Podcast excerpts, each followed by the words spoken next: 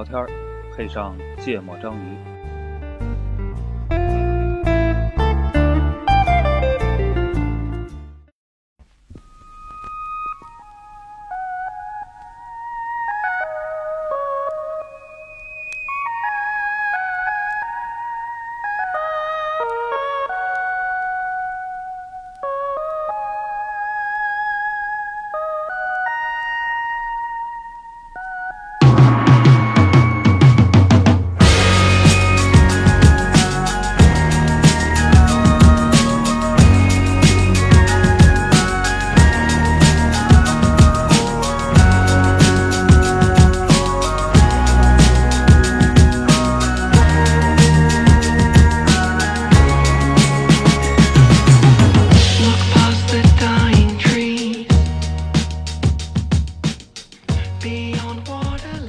家好，欢迎收听《见不章鱼》，我是肖阳。一泽，娜娜，哎，录音，嗯，录一大杂烩。录一大杂烩，对，就话题起源是啥呢？嗯。就今天早上睡不着。哦，啊，起床一翻微博，嗯。哦，我觉得太他妈精彩了，哎，很热闹。好久没有感觉这么热闹，也可能是我很久没有用微博了，你知道吧？我就觉得最近啊，这个互联网特别热闹，嗯，尤其咱们这种从古典互联网过来的人啊，很少能感受到啊，在同一时期有这么热闹过，嗯，尤其是当你在清晨，大家都还在沉睡的过程中哎，你看到晚上这么的喧闹，嗯，哇，你就觉得很有人气，对吧？就有一种活着的感觉，反啊，差感带来了别样的体验。对。然后我就我就收集了一系列的这个这个这个呃最近发生的各种各样的小新闻，啊，早晨在我们群里一顿发，我以为黄渤被盗号了。请大家帮我点赞，对吧？帮我投票五号选手。对，然后我就觉得，作为一个使命是记录时代的播客，嗯啊，只需要把这些新闻放在一起啊，嗯，就足够记录时代了。嗯所以我们今天主要是读报节目。为什么要录大杂烩呢？就是一个事儿录一期呀，感觉有点追不上，录完了可能又出来三十多个因热点，为你毕竟是周更，你下个月了把这些事儿说完。对，又出来三十多个热点了。嗯，嗯。来吧，嗯，然后呃看看从哪个事儿说起。啊，第一个我觉得蛮有意思的嗯。啊，早上看了个视频，先先说哪个事儿？陈奕迅那事儿啊这个伊森陈哎。最近在澳门应该是哎，开演唱会，嗯连开好几场。哎然后呢，今天在网络上热传的这个视频啊，是说伊森陈在现场跟观众互动的时候，嗯讲话啊、跟那个叫什么呃坐飞机的时候啊，嗯安全播报一样，哎先来一遍粤语，嗯再来一遍中文，哦再来一遍英文，哎啊，这个呃效果特别好啊，大家都觉得票价买的很值，嗯，感觉像看了一场脱口秀。哎，什么航空公司 播粤语国泰啊？国泰。对对对对，嗯，对吧？然后这个热度挺高的，嗯然后这个事情的背景是啥呢？我觉得这个这个是比较有意思的，哎很神奇。嗯，这个说是前一天晚上啊，陈奕迅开演唱会的时候，当然现在这个在港澳地区开的演唱会有很多都是大陆的朋友过去听的。哦。啊、比如我五月份就去这个香港看了一场周杰伦的演唱会。哎啊、现场确实全讲的都是中文，对，因为他并毕竟是台湾，台湾人。毕竟不是粤语区的人。不不，我说现场不只是说周杰伦现场讲的全是 啊，观众也是。观众，我在旁边一片全讲的都是国语。哎。啊，所以呢，确实有很多大陆的朋友啊，嗯。这个也去澳门看演唱会，嗯。然后在前一场演唱会上呢，就有人在台下喊嗯，说你得讲中文，哦，呃得讲这个中国话，嗯。得唱中文歌，嗯。啊，大家也知道我们这个陈奕迅同志是一个香港歌手，嗯。对吧？虽然说他也有很多国语歌曲，嗯。流传度非常的广，嗯，但是他的粤语歌曲这个曲库也是非常大的，哎。啊，然后喊完了这个事儿之后，网络上就吵了一通，嗯。然后这个第二天啊，这个陈奕迅同志就用了这个这种方式哦。啊来表达了对这个事情的回应。嗯。啊，纷纷被夸赞情商很高，哦。对，就我就觉得网络上的观点就吵的地方在哪呢？啊。就是就是现在连开个演唱会说什么话嗯。都要被要求，哦。还要上纲上线。哦。啊。那人家在澳门地区，澳门地区确实主要的语言就以粤语为主，嗯。对吧？那那那为什么一定要用普通话嗯。来讲？这是这是一方面的观点。嗯。另一方面的观点呢，就说的就是澳门是不是中国不可分割的一部分？嗯。只要是中国不可分割的一部分，他就应该要讲普通话，嗯。哦。否则就是对我们这些讲普通话的观众不尊重。哦，嗯，退票，对，大概也有 也有这个也有这个这个这个概念吧。嗯，嗯，这个事情，请问两位主播 你们怎么看？在手机上看，我我是说我说俩事儿啊，嗯。第一个呢，我反对把广东话排除出中国话，对，这个不合理。嗯。第二个呢，你要是说普通话讲一遍，嗯粤语讲一遍，嗯英文讲一遍，嗯那我觉得你不应该落下天津话，啊，对吧？凭什么？我们很多大爷也听不懂普通话，是吧？就是啊，这么多方言呢，对啊，我妈就听不懂，都得话怎么办？都都得说，嗯嗯，嗯要不然你就挑一种，是吧？嗯要不然都得说。对，你们不是不知道你们知不知道啊？以前在香港开演唱会，哪怕你是大陆或者台湾的歌手，你去开演唱会也必须讲粤语。你们是不是不知道这个事儿？不知道。什么叫必须？就是你在现场的所有出呃是这样的，它有好像我记得是有两个规定。嗯第一，如果你现场讲一个字的普通话，嗯，罚款五十块钱。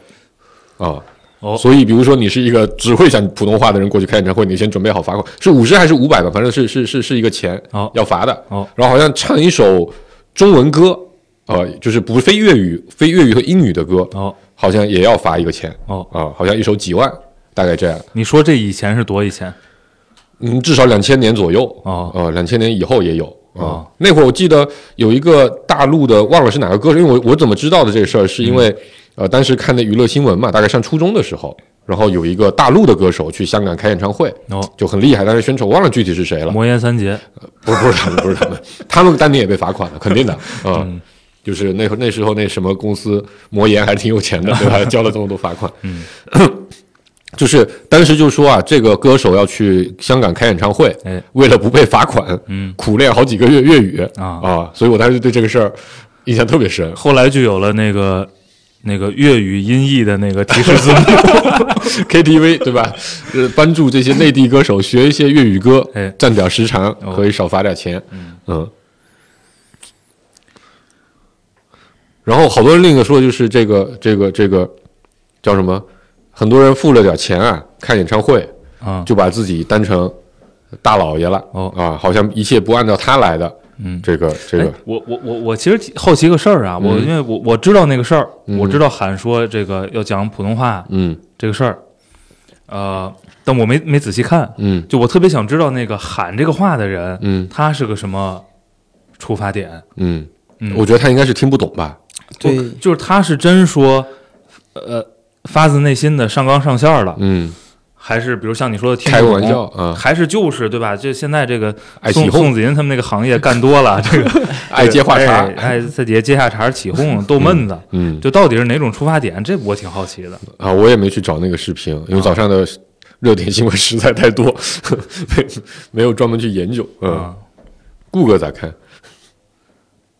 就是我我猜想啊，就是让说国语，并且那个现场的气氛可能会是开玩笑，就他因为听不懂，嗯然后呢提出这个，然后大家一起起哄的这个概率比较大。嗯但是网络上肯定就不是一个概念了，嗯网络上大家去争论的就还是说，你到一个地方嗯要不要尊重说要说这个大陆的官方语言的这么一个事儿。嗯然后这个事儿，我特别赞同刚才一泽说的，啊，凭什么不带天津话？对，你就应该，你要你要是说满足所有这个嗯呃观众的需求，那你就各个呃语言全说一遍，对吧？这个肯定不合理。嗯，然后你在澳门地区，你你再说这个什么多少大陆来的，你你肯定是要看当地的人讲什么话嘛，嗯对吧？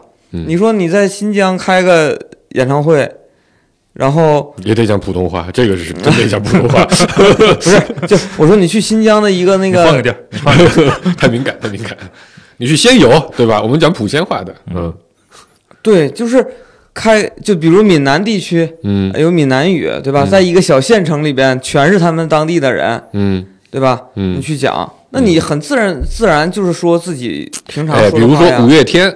啊，对呀、五月天去了呃下詹泉地区开演唱会，感觉特别亲切哦。啊，就在现场一直讲闽南话嗯。对啊、啊，讲台湾话，嗯。啊，然后毕竟五月天也是个全民级别的歌手嘛，哎。对吧？不对，全民级别的乐队，哦。嗯，然后哎来了一天津人，然 后去去下詹泉地区看演唱会，就在下面喊不行，得讲天津话。你把琴放下，拿快板儿。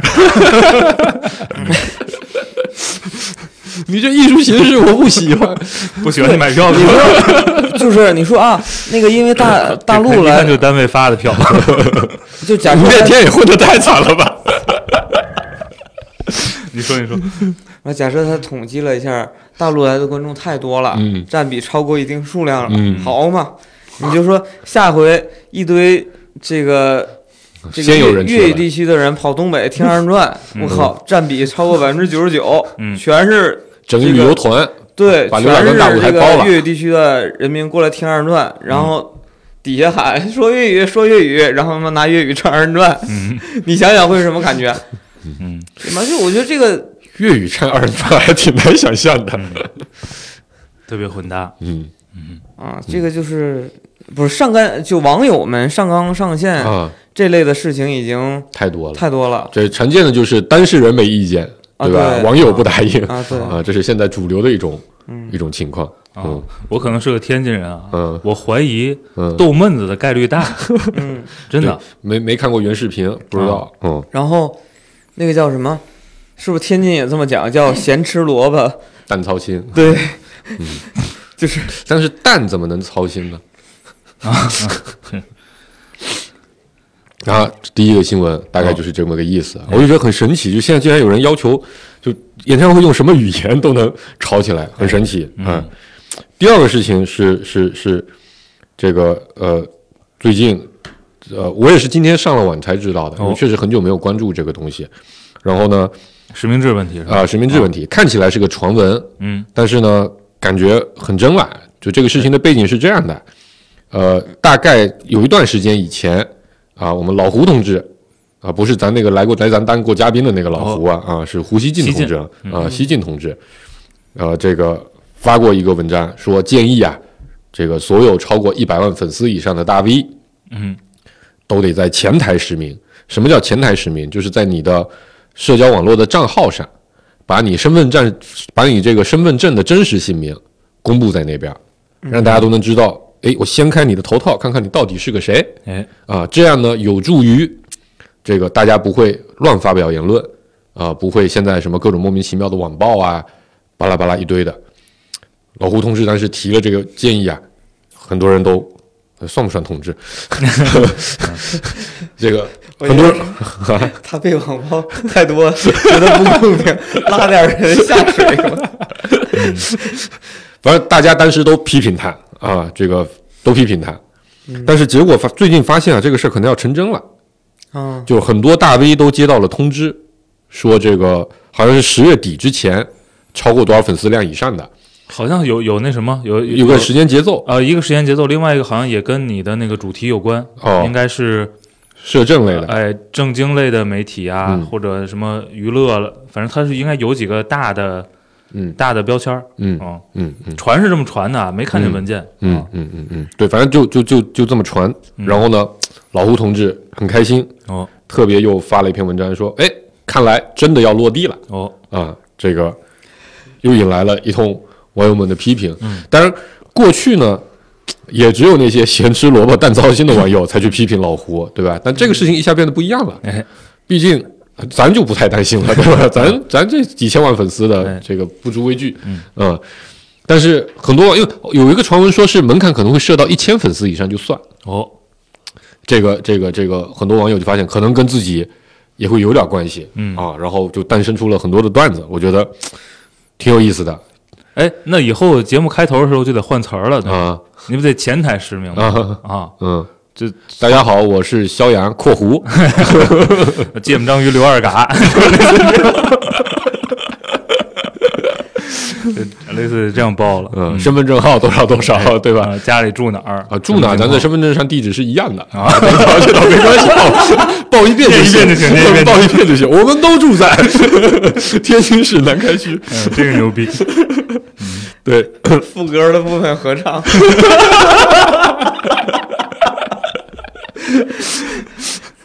嗯，对，然后然后然后这个这个网友啊也纷纷给出了献计献策，哦，对吧？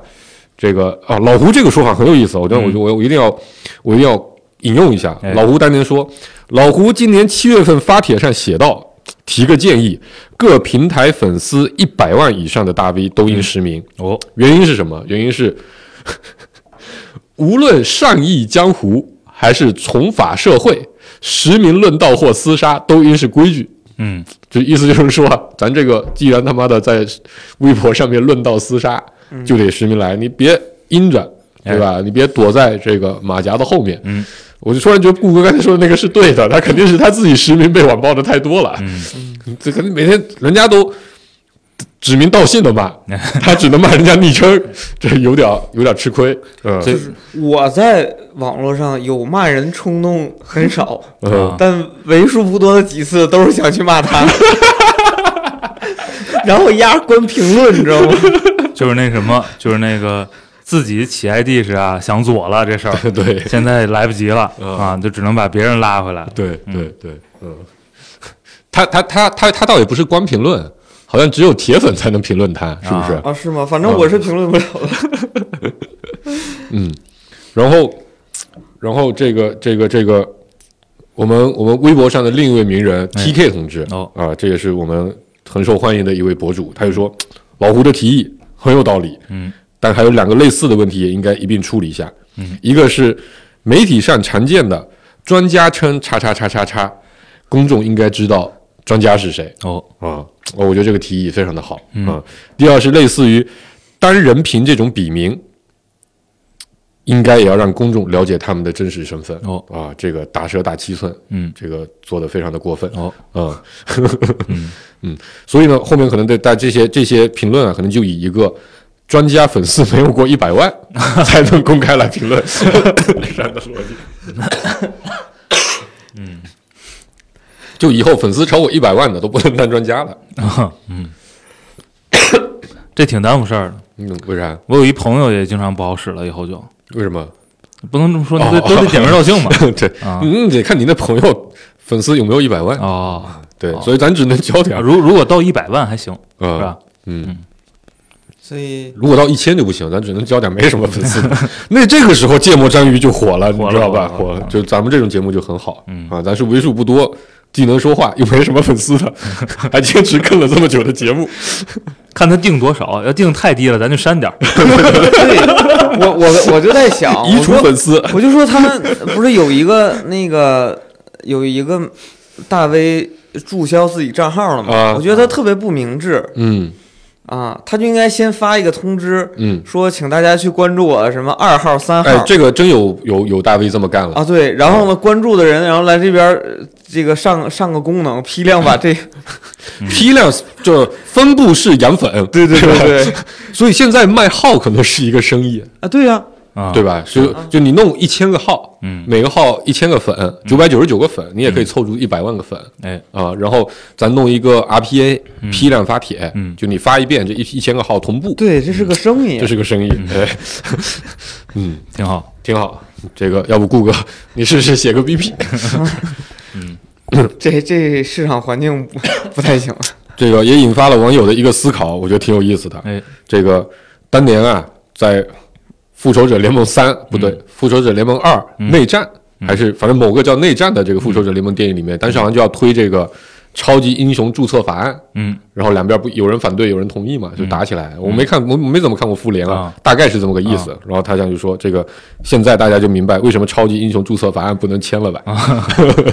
嗯，然后刚才顾哥说那个官官博的大 V 啊，是这个非常有名的这个地下的这个说唱圈的一位、一个也不能叫歌手，嗯。一个账号啊，叫幼稚园杀手，嗯。啊，他的粉丝也超过一百万。嗯。现在他的特点呢，就是这么多年发布过好多的作品，嗯。但没有人知道他具体是谁哎。啊。然后有人说他可能是一群人一起搞的，嗯。也有可能说具体是某个人，不知道。反正呃，确实作品质量非常的高，嗯。同时呢，隐藏身份也隐藏的非常的好，嗯。啊，这个这个这个这个这个歌手人这个同学这个号，嗯呃也陪陪伴了很多人很久，哎，因为这么个事儿，哎，他不见了，嗯嗯。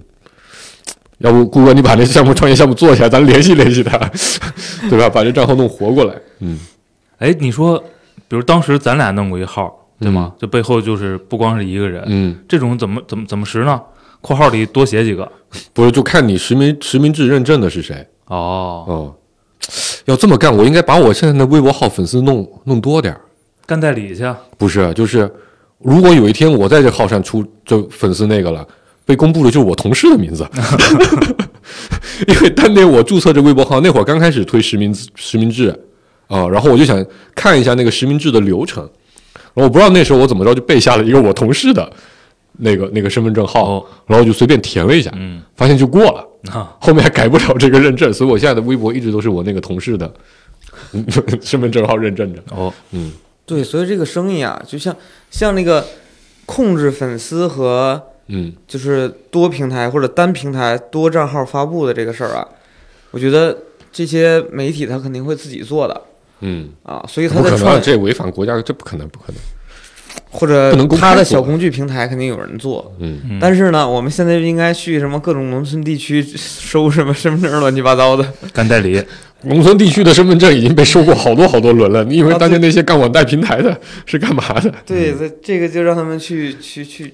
对啊，我我就是我发布实名，但不用我真实的名字，用别人呗，找人嗯替代嘛。那好多法人不都这么干的吗？最后发现各种建国呀、建军啊、绣花呀啊，对啊，啊都是大 V 的真身。嗯，所以这个，嗯，其实你找一些办法还是能解决的。但我觉得这个，就真当你到一百万粉丝，然后你被公开出来的时候，然后你用的是一个别人的马甲，那人家肯定会管你的，哦，对吧？他一看这肯定对不上号，这一看这这这个这个微博的博主八十多岁，一个农村老妇，肯定是不可能去议论巴以事件的，凭什么？就就呃呃常见吧，不太可能不不太可能对啊、不太可能，那就认真查一下嗯，啊，发现不是，这这这这这个不太可能当个什么美美妆博主吧？啊，对对对对，凭什么？发现这老太太这个住在澳门、啊，但是天天都拿中文发在对在在在东北也 IP 下可发 能，啊。反正得查一查，得查一查。嗯，对。然后刚才说这个，你你大 V 怎么变小 V 还能接着运营，对吧？还有人想出了一招，说这个江户川柯南在微博开通了账号，小兰怕没有人关注他，打击孩子的自信心，就给他买了 十万僵尸粉，结果发现他原来是工藤新一。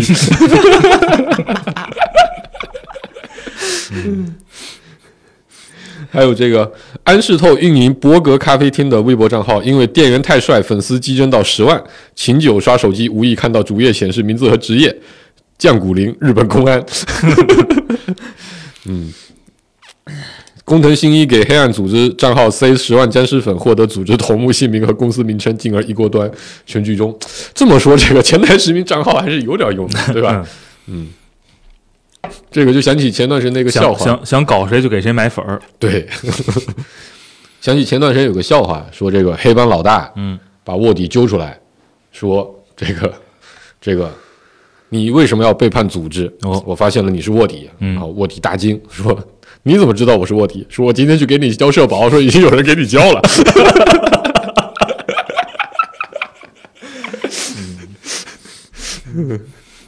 其实他公布这个，其实就是纯是向社会公布的，因为官方其实一直知道谁是谁的，对，对吧？嗯，所以限制的就是大家在骂战的过程中可以指名道姓，啊，跟骂老胡一样。对，嗯，哎，你说这个就对，聊点正经。你觉得这事儿真要推了，会有什么影响？除了会诞生一个新的创业公司搞这个分布式账号发布之外，嗯，还有什么影响？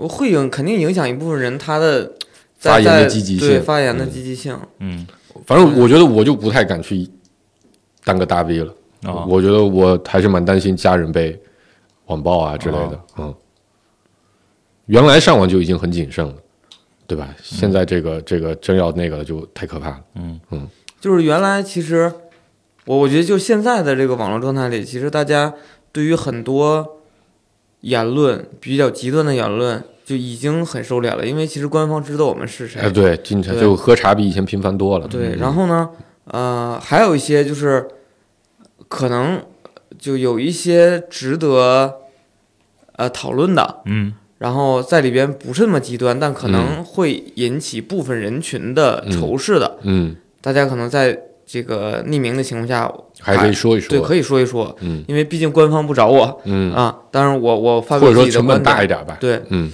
然后后续如果公开了，肯定会有一大批人会限制自己的发言，那后续影响就是整个信息的这个通透性，或者说每个人他自己观、观察到的这个信息，可能嗯。就会更闭塞，嗯。更更是那种信息茧房的状态了。嗯，或者说音调会变得更统一了。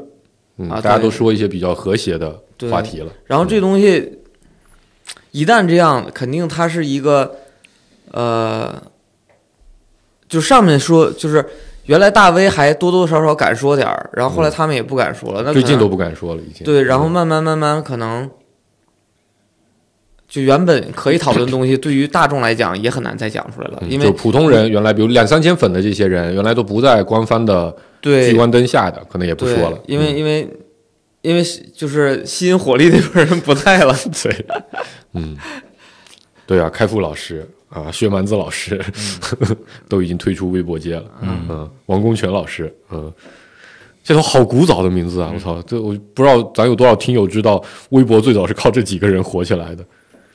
嗯，这你还记得吗？王功权当年在微就，我觉得微博当年其实也命挺好的，嗯就是微博有一有一阵儿特别出圈，是为啥？是这个王功权，王功权是这个昆仑六君子，是叫昆仑六君子吧？好像是啊、就是当年搞房地产最早的什么、什么六个，就其实就是海南炒地皮的，啊里面有六个人，就后来里面什么潘石屹啊，嗯呃，这些都是、呃都是那个时候的同一批人，嗯他是里面比较有个性的一个，嗯他当年用了微博用的挺嗨的，有一天突然发发了一条微博说他要跟他的情人私奔，嗯。我操，迅速把微博推的特别特别的火，所有人都跑去围观，你知道吧？那个时候对这个社会来说，这是个非常新奇的事件嗯。啊、好像没跑几天，对吧？就又回来了，算了算了，不跑了。嗯。所以从黄世博说这个例子呢，我觉得也未必嗯。就会怎么样，嗯。是吧？当早期大家都是早期大 V，其实都是你知道是谁的，？对，超大 V 吧？嗯。对吧？嗯。呃，而且绝不限于嗯。娱乐明星。嗯，嗯，现在娱乐明星应该也都是，娱乐明星现在基本上是都是实就是你你你知道是运营团队，但是你也知道那是谁，对，对吧？嗯。啊，不知道。不知道会发生什么。关键是原来实名这波娱乐明星本身就不敢说啥，对，就是管的就是那些中间的嗯，中间的，对，就敢说话那波人。看看怎么执行吧。我觉得这还挺复杂的真要砍到一千啊，然后如果是全社交平台啊，啊。那大家就取关吧，好不好？我们不需要粉丝，嗯，可以删，可以删 可以删吗？小宇宙可以删吗？可以可以可以是吧？啊，那到时候如果大家发现被我们取关了，不要伤心啊，不要难过，这逼不得已。嗯嗯，但咱我觉得咱也接近半实名了啊，不对，要想人肉，咱具体就不熟悉，不不在咱这个小圈子里想人肉，咱还是以这这多闲呀！但得多操心啊，对吧？这闲的真的那不一定，说不定咱们等会儿聊那话题的时候，人家就觉得这俩这仨人不行，哦干他。哦嗯，对对。然后说起这个这个，呃，说原来匿名敢说啊，我就就在这个话题下引申出来另一个，呃，今天我看到的微博，我觉得蛮有意思的。这个用了一个，呃，对咱们来说算是有点有点那个的概念，叫做在古典互联网时期哦。啊，就是在咱们刚上网的那个嗯。两千年到一五年之间吧，嗯。就是还没有全民智能手机，嗯互联网还属于互联网大概在一亿左右用户的这么一个时期。嗯。那会儿确实整个互联网网络平台几乎都是匿名的嗯啊，对吧？然后手机号那会儿都是匿名的呢，嗯嗯，后来逐步推的这个实名制，然后就这个这个故事叫做有个帖子叫“我是豆瓣网友沉默如海”，哦啊，你听过这个是吧？啊，就我觉得这个就这个沉默如海这个网友名字啊，嗯就跟今天这话题特别契合。哦我操，呈现出了一个很有意思的关联。嗯啊，这个就具体是什么关联也不知道，但反正有一种关联。对，呃，说的是帮帮大家复习一下这个事件，因为我、我是今天才知道这个细节，嗯。当年只是听说过这个事件。嗯。说，二零一七年的七月，一名昵称为“沉默如海”的网友在豆瓣俄组发帖，俄组就是豆瓣的八卦组嗯。啊，举报网络大 V 许豪杰疑似恋童癖。嗯。沉默如海罗列了许豪杰在公开平台上关于男童的不当言论，以及最重磅的证据：许豪杰疑似开设了一个叫“正太天国”的网站，嗯，发布和出售大量未成年的擦边照片，甚至销售所谓的原味。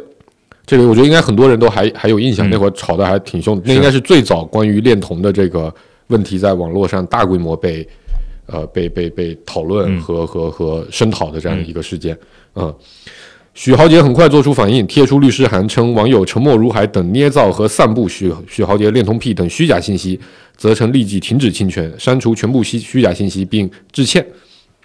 许豪杰方面联系了豆瓣，要求豆瓣交出沉默如海的后台信息，嗯，被豆瓣拒绝。豆瓣创始人阿北在朋友圈里表明态度，豆瓣是为道义做这件事儿，而非流量。许豪杰亦发布短视频，号召自己的粉丝帮忙人肉沉默如海。嗯，于是大量网豆瓣网友将自己的 ID 也修改为沉默如海。哎，这是俄组曾经的高官之一，无数陌生人自发的试图保护这位匿名的举报人，微小的力量成聚汇聚为沉默但浩瀚的人海。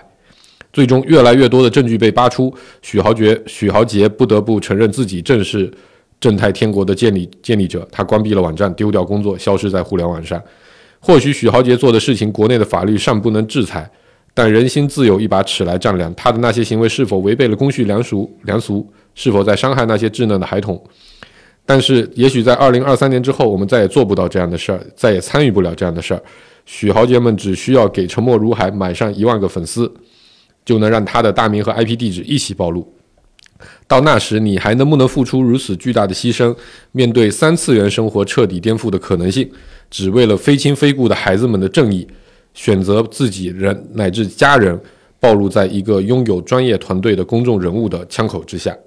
嗯，然后有一条评论，我觉得特别的到位，哦，叫做“以后再无默默，所有人都沉默如海”。嗯默默也是一个梗啊，给嗯听友解释一下，就是、就是刚才说，很多人为了保护自己在网络上的匿名性，然后把 ID 都取成为陌陌，嗯然后头像都是一个小红恐龙吧，我记得是，反正就是一个一个统一的一个头像嗯啊。然后这样的话，你去比如说去豆瓣啊或者去哪里搜陌陌，都会出来无数个一模一样的头像、一模一样的简介、一模一样的昵称的人，你就没有办法判断哪个是他嗯啊。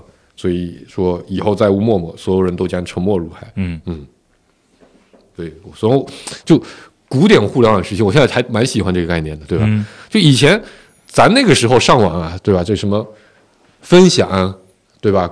这个这个这个偏海盗精神，对吧？盗版，嗯，呃，各种各样的，这这个我觉得才是那个时候互联网比较有特色的地方。嗯现在反而这些原来在咱们上网那个年代特别被推崇的东西啊，都都是现在互联网特别唾弃和和和鄙视的一些一些东西，嗯我感觉嗯啊啊、那会儿写匿名帖子啊，大家都觉得哎这个东西挺酷的。哦现在你竟然缩在你匿名的那个账号后面啊，然后那会儿那会儿那会儿，对吧？各种无私的制作各种各样的资源，贡献给网友们啊。现在已经没有人干这种事儿了，嗯。现在当然，这个盗版不是说盗版是好事儿，啊但确实这个这个为咱们的娱乐生活增添了很多限制。嗯，嗯，这个好像曾经节目里也提到过。对，但这个东西吧，你也不太好说，嗯，嗯是？吧？嗯，你不太好说，因为我觉得它确实性质上变了。对，嗯，你指互联网的性质变了，对对吧？嗯因为你过去它是个呃，某种程度上，我会认为上它它它是个脱离你物理世界的嗯一个一个空间，嗯对吧？但现在显然不是了，嗯对吗？嗯嗯，可能在所谓这些像微博这种地方，可能还有点这个个人呃空间。感觉哈，嗯但是你你你放到你呃，比如在手机上的，其实嗯比微博也也也一样了，很很难了，一样了嗯它就只不过咱们是 nobody，没有人关注而已。哎，对，它嗯就基本上跟你的物理世界已经完全连在一块儿了。对。嗯，虽然我们曾经给大家介绍过很多如何物理上隔绝大数据，把哎。你完全 tracking，、但其实啊，我们马上会有一个新的管局叫国家大数据局、哎。啊，这些数据已经都是通的。啊对啊，啊。就是都是通的、嗯。啊，你是逃不开的，嗯。其实是，嗯。嗯。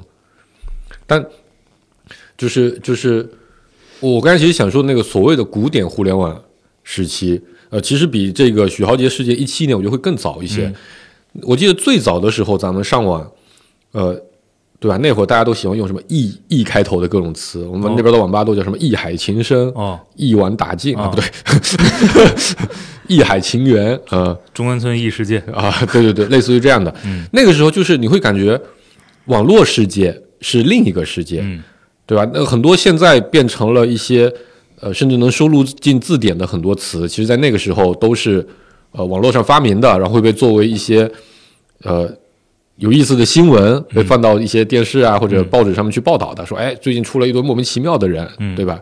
回帖的时候都要说沙发。啊。啊，这很奇怪，对吧？哎？但是都成为一种文化现象，嗯。一种很小众的文化现象去去被讨论的。嗯。啊，然后那个时候确实大家比较开心的一个点就是你在网络上你可以去扮演另一个人嗯。啊，包括那会儿特别流行那些网络小说啊，就其实讲的也都是很多这样类型的故事，是。痞子菜的那些，嗯确实在某个时候开始，我觉得应该还是以微信的大规模普及为一个标志，对吧？每个人基本上都只有一个微信号，嗯然后这个身份是，包括以前用 QQ 的时候，其实好多人都会有好几个啊是 QQ 号，对吧？用用来不同的用途都有可能。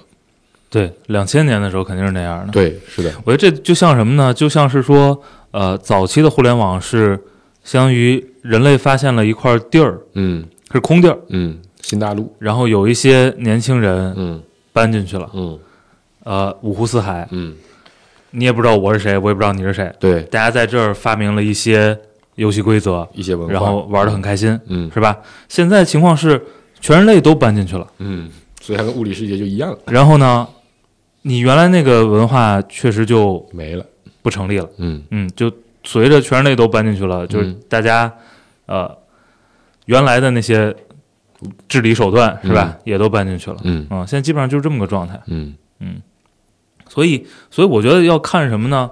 要看说，我觉得没关系。嗯你如果认为它就是跟物理世界一一对应的，嗯那对应了，我觉得也没关系。那就看说你是不是就改变一下，使用它的方式，或者说你改变一下其他的治理思路。嗯我已经知道你是谁了，嗯就是你是不是除了严格不让说的，嗯你就能说点了？嗯嗯，我觉得也行，嗯嗯是吧？反正你也胡说八道，肯定代价是变大了嘛。嗯嗯，对，这个就有点像你说公司组织大家向公司提意见，哎对吧？实名提和匿名提哎，是，那肯定是两个概念嗯啊。你要给个问卷大家填，还是说私底下一一去哪里汇报嗯啊？这肯定也是两个概念哎，有点这种感觉。嗯，后面就大家都只能开座谈会了啊，没有办法这个不就是有一点儿微小的差别吧。嗯如果说比如一个企业让像让收集员工意见，嗯呃，我他已经有一个前提了，嗯是我要收集你的意见。，嗯嗯，嗯那确实实名跟匿名是有区别的嗯啊。如果没有这个前提呢，你比如就是你就看那个什么嘛，那个顾主播挨骂的那个麦麦，啊对吧？嗯，你也如果挨骂呀？哦，是吗？骂你的肯定比骂我的多。哦，是吗？那找时间看看嗯那个，呃，漫无目的的，嗯你你不好说里边，嗯嗯，就这个也衍生出过很多问题。对，是的，就是就是，呃，能理解他干这个事儿的一些呃支持的理由，嗯对吧？确实，就就像我们前面说了，那当事人都同意，网友不同意，这种事儿太多了啊、呃但是呢，确实，就我觉得一个治理手段被提出来，其实它的影响肯定是很复杂的，是很多层次的，嗯啊、就就是就是，确实你运营一个这么大的社区，运营这么大的一个一个群体，呃，就有很多的考量，对吧？你一个小小的改动，可能都会带来非常大的连锁的反应。嗯嗯，其实这这是我最近看这个，呃，咱们应该也提过吧，就是关于男篮啊，嗯呃，男足国足就被骂了很多年了嘛。哎那你看，呃，最近的一段时间，男篮也被骂的嗯。很惨，嗯。就是其实有的时候我在想，到底是什么变化了，导致哎现在好像这些体育都变得没有以前那么好嗯。啊？你看你，我觉得大家骂的这些都是，比如说这当然很题外话了，就是嗯。大家骂都是那些运动员的体育精神哎。啊、拼搏精神，嗯。然后大家感觉都越来越像个上下班打卡的嗯。啊，就跟咱公司同事那些摸鱼的同事没什么区别。哦。反正上场了，我动作做到位了，该做的做了，嗯。效果怎么样再说 啊，也不关心公司的这个业务发展什么的，嗯。就是整体的文化的变化，其实还是，我觉得这是一个果。嗯。我觉得有的时候我在想，它的因到底是个啥？嗯。我感觉从某个时刻开始之后，有很多因为一些制度、因为一些氛围的变化，导致了一连锁的反应。过了这么十一年之后，嗯。嗯，就我们就变成了现在这个样子。啊。嗯。就说到这儿吧，啊。说到这吧，嗯。下一个。啊，下一个话题，呃，下一个话题，这个这个这个，最近炒的当然也很狠了。哦。当然，我觉得这段，呃，我觉得这个这个名词啊，咱从小就听，嗯。呃，巴以冲突，哎。对吧？小时候只要看这个中央四台的什么国际新闻、啊，嗯。每天都是他们又打仗了，嗯。巴以第五次冲突，巴以第六次冲突、嗯。啊，所以我觉得对于国人的大部分国人来说，这部这段，呃，这个事件，包括这两个国家，包括说他们的历史，其实离咱都是相对比较远的。嗯但我觉得，我觉得对对对对大家来说，就是未必知道来龙去脉，对但是肯定知道他们两家不对付啊，对对对，啊对，当然也很多网友可能确实也分不清巴勒斯坦和巴基斯坦哦，是什么关系。还有这样的是吧？我小时候很久也没分清，你知道哦吧？就是我当时觉得，因为我那段时间我很我很晚之后才分清啊因为那会儿确实你说不不关注中东，啊大家不会去研究这些东西啊啊。我记得我那会儿做印度市场，啊，然后印度印度是跟巴基斯坦不对付，然后巴基斯坦咱们对吧？一老铁嘛，哎对吧？这个巴巴基斯坦巴铁巴铁啊，嗯但我就一直没想明白，他在中国的附近为啥老跑去中东打架呢？我倒我倒是我倒是没混淆过这个，就是巴基斯坦跟巴勒斯坦。嗯但是我小时候有一什么段子呢？嗯，我小时候一直以为啊，约旦河西岸是两个国家。我小时候搞不清楚，就跟黑山和什么那个叫什么对我小时候就搞不清为什么他们俩总是同时出现。塞尔维亚和黑山，对就是他为约什么旦和西岸。我我到现在都觉得约旦是个国家呀。约旦是是个个国国家，家呀，小对啊。他说是约旦和西岸是两个国家，约旦一个国家，西岸一个国家。我小时候一直是就是有很长时间是这么以为的，嗯因为那个应该是新闻里啊或者广播里总说。直到直到直到看见了字儿，然后才明白哦，有条河叫约旦河，呃他们就跟我们河西区一样。天津市河西区，哦它是就是一个天津市，一个西区。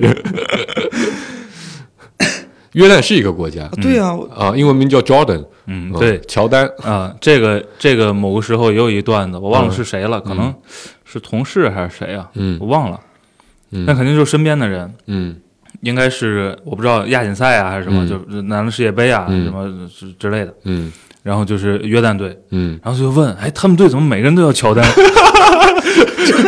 就就那个队服上印着那个 Jordan 嘛，这是你同学的段子吗？你说的。我忘了，不不是这样的，这个段子我知道一个完整的，是那个 那个那个那个一个解说，嗯，说解说这个约旦队的一个篮球比赛，哦，然后就他们他们的名，他们乔丹传给了乔丹那个是吗？啊，他们名字印的是反的，就是就他们名字印在了这个背后球衣的是那个国家名字印在球衣号背后号码的上面，然后自己的名字又印在了那个号码的下面。嗯这不是 NBA 一般球服都是名字印在那个号码上面嘛？嗯然后那个解说就是说，哎，这个来自约旦的乔丹一号传给了乔丹二号，然后就说，呃，他们可能这个国家人这个都信这个，就像咱们有一些李家村两个村的人都姓李。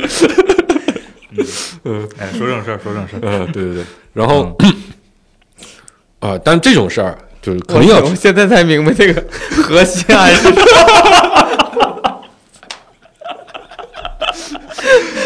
嗯，啊，呃，顾哥等会儿三分钟之后要开始笑约旦这个是 这个队服的名字的笑话了。嗯，然后就是只要一打仗，嗯，这个中国互联网就开始分裂。哎，啊。这个在去年的二月份，嗯。啊，在这个苏联打仗也吵。对，乌乌克兰战争的时候，这咱也单独录过一期节目，嗯。就就我当时就觉得很神奇，哦，就有一天早上醒来，就发现我操，巴以局势就先看了个新闻，说嗯。巴以局势，呃，冲突突然就升级了，嗯。好像还挺严重的。哎。但就你从小就老听他们俩巴以冲突升级嘛，你也没往心里去。啊，结果那天打开朋友圈，我真的觉得很神奇，就是第一天就很很有意思，第一天我的朋友圈里全是支持以色列的。嗯，啊。哦，是吗？啊，就是第一天我就在那个以色列发了一堆导弹过去那天，我记得应该是就是应该是上周吧，就是那个国庆回来的第一天还是是是他刚挨揍啊，还是他刚还手啊？刚还手啊啊，所有就朋友圈里好多看到的新闻都是支持这个以色列的，哎，啊，然后因为我确实也不了解到底两家人怎么不对付，嗯对吧？然后我就觉得这这这个以色列是是挨了多大受了多大委屈，哦，啊啊，这个这个开始打仗，结果到了第二天就发现，哎，风向就变了，啊，就开始全是骂以色列的，哦，说他这个恐几乎是恐怖主义啊，这个这个大屠杀，嗯啊，这个完全不顾平民老百姓的啊，这应该是他们出来叫号之后了。啊，对，就是要什么下了最后通牒，对吧？对他不是关键，他比较他后来发发发表了一个非常极端的观点，嗯嗯嗯，他认为说你支持允许哈马斯这样的组织存在，对就是所有是巴基巴勒斯坦人民的对呃原罪，对然后意思就是他会在多少时间内把呃加沙地区、呃、要进入加沙地区是说了好长时间了，嗯还没去是吧？也没动，嗯，然后这次冲突确实还挺激烈的，哎。可能比咱咱这个过去经历的那些都激烈一些，是。啊、然后反正这个我也不知道为什么就会有这种很多人就觉得一定要支持一个谁，嗯。啊、当然在乌克兰战争的时候，对吧？咱咱咱也啊，表达过这个疑问，是。啊，然后 这个这个反正就分两派吵嗯。啊，吵的精神以色列人和精神巴勒斯坦人啊，就吵得很厉害啊。但我我觉得，就我看了那一个视频啊，这个视频就就就对我来说还蛮受触动的。但这个视频现在在中文互联网上广为流传，嗯。啊，我觉得原因是一部分原因啊，是咱宣传口的一部分，咱已经表态了嘛，咱已经表态了，嗯。对，咱支持两国政策，对吧？是叫两国政策吧？两国协议吧？嗯。啊，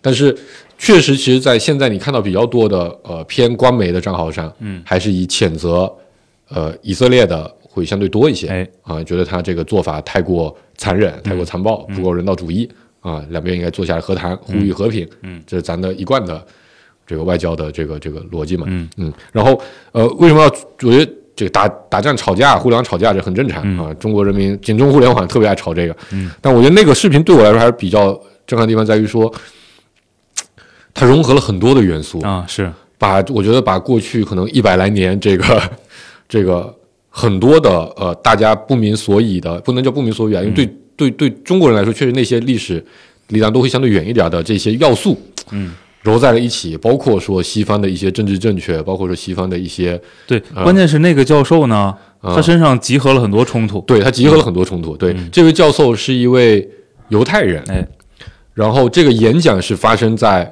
德国，嗯，嗯，你想犹太人在德国，哎，本身就是一个很有意思的标签了。嗯，啊，更关键的是，他应该是双亲都是在纳粹集中营被害的，对，就是他是他们家庭是经历过这个二战嗯。呃时期的这个这个这个迫害犹太人的这么一个事件的。嗯然后他说他们家庭里很多成员都参加了呃华沙起义。嗯。啊，然后他家里很多人都被杀死了。嗯。啊。那这个这个视频描述呢是有他在做一个演讲，嗯，然后有一位应该是个学生。啊，对吧？向他提问，声泪俱下，对，声泪俱下，我觉得这个也很神奇啊啊！我我我没办法分辨他是个犹太人还是个德国人，嗯不太看得出来。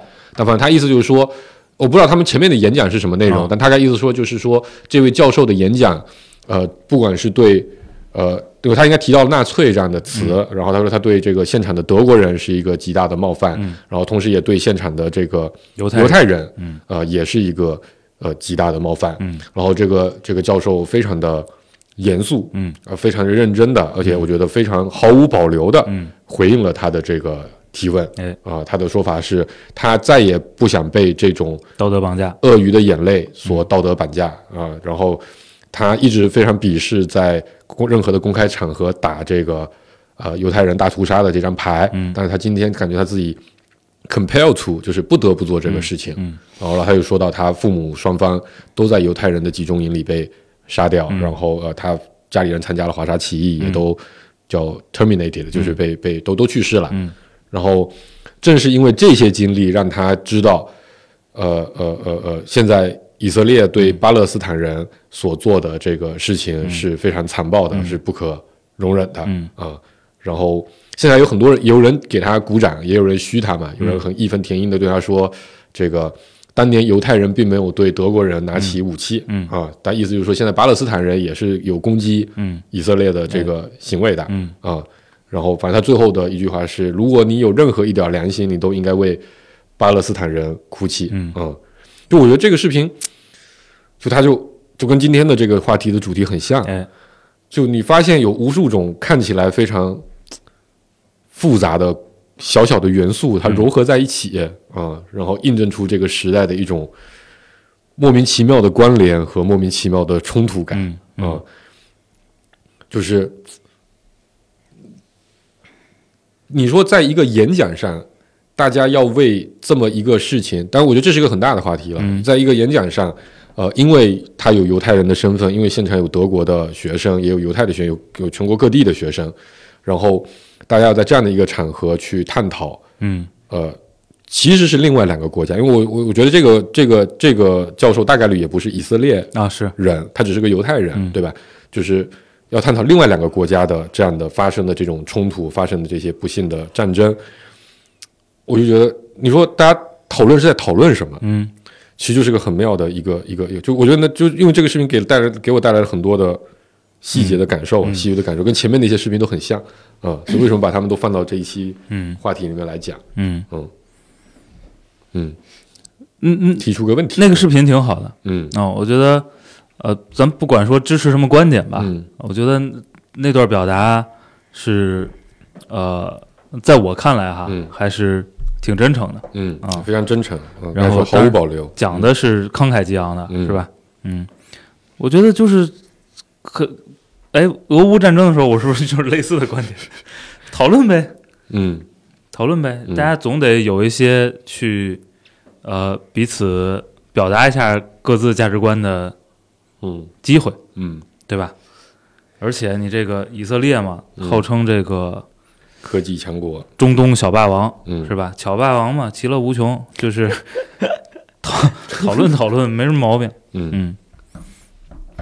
我是觉得那个，就其实以色列一直被很多人理解为跟犹太人是约等号，对约等于的，嗯，然后但是其实在，呃，就一些什么这个这个就是西方国家的嗯。大型的城市或者院校里面，有很多人都站出来说不要把这两个嗯。放在一起。他好像有一个叫说不要什么以我之名，嗯，就是犹太人自己提举个牌子说嗯。不要以我，就是以犹太人的名义，对对，不要以太犹犹太人的攻击名义，巴勒斯坦，就是对嗯。就是呃，我我理解这种观点啊，嗯这种观点是说你不要把两个国家国家的冲冲突对。泛化成两个民民族的冲突啊。对，但是人家阿拉伯对吧，全是全球四分之一的人口，对，我就说，我就说，你看这个犹太人是是就啊，呃以以色列是以犹太人名义再去搞搞事情，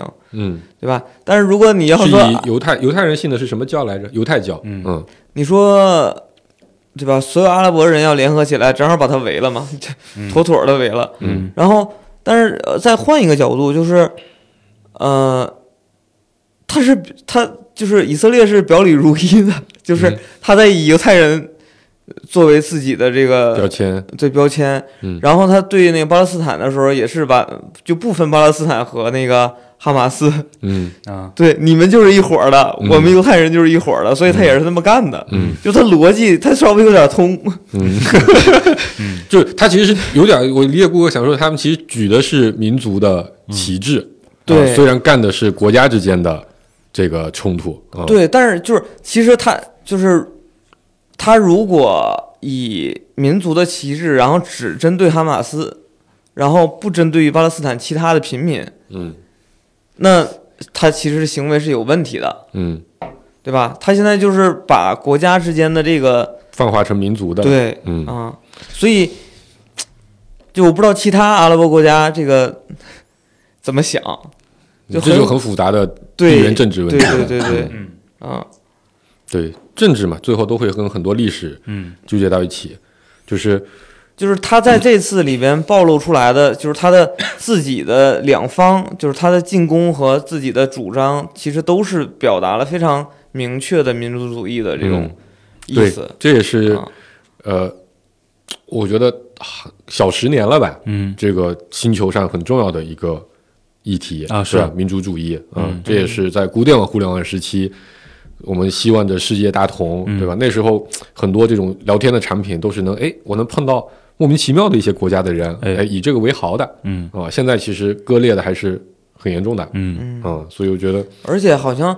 只有他，只有以色列是在法律层面定义了民族的权利，嗯。就是就人种的不同的权利、嗯。嗯，啊，只有他是这样的。他他有一个呃很严格的去吸纳，就是就是定义犹太人的一个一个一个一个办法，嗯。好像是双方的父母都得是呃犹太人，哦。然后出生的这个小孩儿，就他就他是不能皈依的嗯。啊，他跟别的就像像伊斯兰不一样，伊斯兰是一个呃病毒裂变非常强的一个宗教和文化，嗯。就他的逻辑是你只要信了就行，嗯。啊、对吧？然后同同时，它是一个扩张型的文化，因为它嗯鼓励多生嘛，鼓励去去去吸纳更多的，所以就以前大家可能脑子里印象中的阿拉伯人都是以沙特那种人种为主要的形象，嗯，穿着白袍，然后呃高鼻梁啊、就是那种人种。但其实其实有大量的呃呃，比如北北非的人民也都是阿拉伯世界的，啊是包括包呃包括这个呃东南亚，其实也有大量的伊斯兰穆斯林的这样的这个这个存在，嗯。啊、就马来，我记得就是一这两个两个概念，两个概念，对吧？啊因为你阿阿拉伯人是个人种嘛，啊，啊，然后你这个信阿拉伯文化对。信伊斯兰教是个对对对是个宗教信仰嘛，对，但是在犹太那块就不是这，样的，它就是定义人种嘛，人种和宗教呃都是一体的，嗯。就是你你你你想，比如咱们想去信个犹太教是不行的哦，啊，是不符合他们的那个教育规定的嗯。啊。然后，呃，以色列其实是一个不是以色列，这个犹太人是一个分布的非常广泛的一个民族，嗯而且确实在全球的呃经济政治上都有很多的影响力对，啊，就是呃，尤其是在呃北美，因为二战时候有大量的原来生活在欧洲的犹太人、科学家、呃富商都跑去了美国啊，这这有有的时候甚至说这是美国的国运嘛，就是靠着那波人，嗯，他北美又离二战当时的中心比较远，嗯就变成了收容这些人才的一个很好的一个地方，嗯所以才有了后来二战之后美国的极度繁荣嗯，啊，所以国际政治的段子是说，当然这是呃美国很强的时候啊，嗯说这个美国是全世界的爹，嗯以色列是美国的爹，因为对，确实对对他核心决策影响力还是挺大的对，很大的，嗯。然后我看的另一个我觉得比较有意思的点是，呃，犹太人一直都是以做生意，嗯。呃，商业这个闻名于世的嘛，嗯。然后他他讲的事情是，其实资本主义的逻辑其实就是犹太人的逻辑，嗯。啊、咱们现在全部被异化成工人，被异化成资本的 这个这个这个工具啊、就是因为犹太主义盛行于世界，哦。啊，然后我觉得，哎，这好像上纲上线上的也挺厉害的，很有角度啊。这个这个他很厉害的，你知道，他的方法论还提到另一位犹太人啊叫马克思哎，啊。这个马克思啊是咱的同志啊，他说他对他自己的犹太身份一直都是比较。比较比较比较比较呃不喜欢的、嗯啊，比较刻意避开自己是犹太人的这个身份啊。你看他提出的是共产主义，哦，就是反犹太主义的这个，他的他那个讲法，犹太主义约等于资本主义啊，的这样的一个逻辑的，就是因为他看看够了、受够了犹太人自己文化里的那些不好的地方。嗯啊。我觉得这这蛮有意思的一个话题，嗯。嗯，然后确实，我觉得这个事情，呃呃呃呃，影射出来的，因为大家以前都听说过这个中东小霸王、嗯。以色列科技强国，对吧？有大量的呃科技公司，呃很牛逼，然后很小的国家创造非常高的 GDP，拿了巨多的诺贝尔奖，嗯，而且他军事很强，军事也非常强，对，嗯。呃，但是，反正我觉得最近这一波吵架吧，可能会让更多人有兴趣去了解了解他，会发现说，其实他的影响力比我们想象的要更广泛一些。是。啊，是推荐大家一本书，这本书是我看过的，嗯。呃，反反正我觉得可以从某个侧面了解犹太人，嗯。呃，了解以色列人。就他讲的是以色列复国的故事，是一个犹太人，是一个以色列人写的。嗯。我用词精准一点，叫以色列一个民族的重生。哎。啊，我当时是奔着了解这个到底以色列为什么这么牛逼啊啊，以及他们当年为什么被呃欧洲世界所驱逐哎啊等一系列。嗯，反正看完之后对以色列人民的 观点不是很正面。嗯嗯，身为一个莆田人，有一种惺惺相惜的感觉。嗯，对，基本上就是今天的主要新闻播报 就是这么些话题。嗯嗯挺热闹的。嗯，很有意思。这两年确实挺热闹的。对，而且我还是觉得这些新闻里面，它对我来说隐含着某种非常有意思的呃潜在的关联。嗯嗯，我觉得大家可能听我们聊到这，应该聪明的听友就能感受到这种关联是个啥了。嗯嗯，所以养狗那不聊了。呃，不聊了，不聊了，那个东西跟民族主义没什么关系。好了，主要时间凑的差不多了，你知道吧？嗯还有什么要说的？没了。对，就是该取关就取关啊，不要给我们攒太多粉丝，不要传播这个播客。哎，我感我我我我说说到这个巴以冲突啊，我感觉这次没有那个九几年那个啊，不是，就是俄乌刚开打的时候吵吵的热闹，在在啊在就是中文互联网这个环境。嗯，对，我觉得应该跟之前那个俄乌那会儿，其实，在舆论上搞得也挺狼狈的，嗯对吧？我觉得跟那个也有点关系，就是可能特特意控制了一下，因为我明显的感觉到很快这个风向转变，嗯控制的还是比较快的。心理预期的问题。第二是巴以确实离咱们比较远，对，而且我觉得我觉得可能可能这个他俩总打，你就不当个事儿。啊苏联老大哥，对苏联老大哥背后代表的就打的那场仗，对面感觉是美国呀，对吧？这是咱们很关心的话题。这也这也是啊是，虽然也是，但你总觉得还隔了一层。嗯嗯，对，可能是这个中国网友对这个苏联时代多少还是有点儿有些千丝万缕的联系吧。对，是的。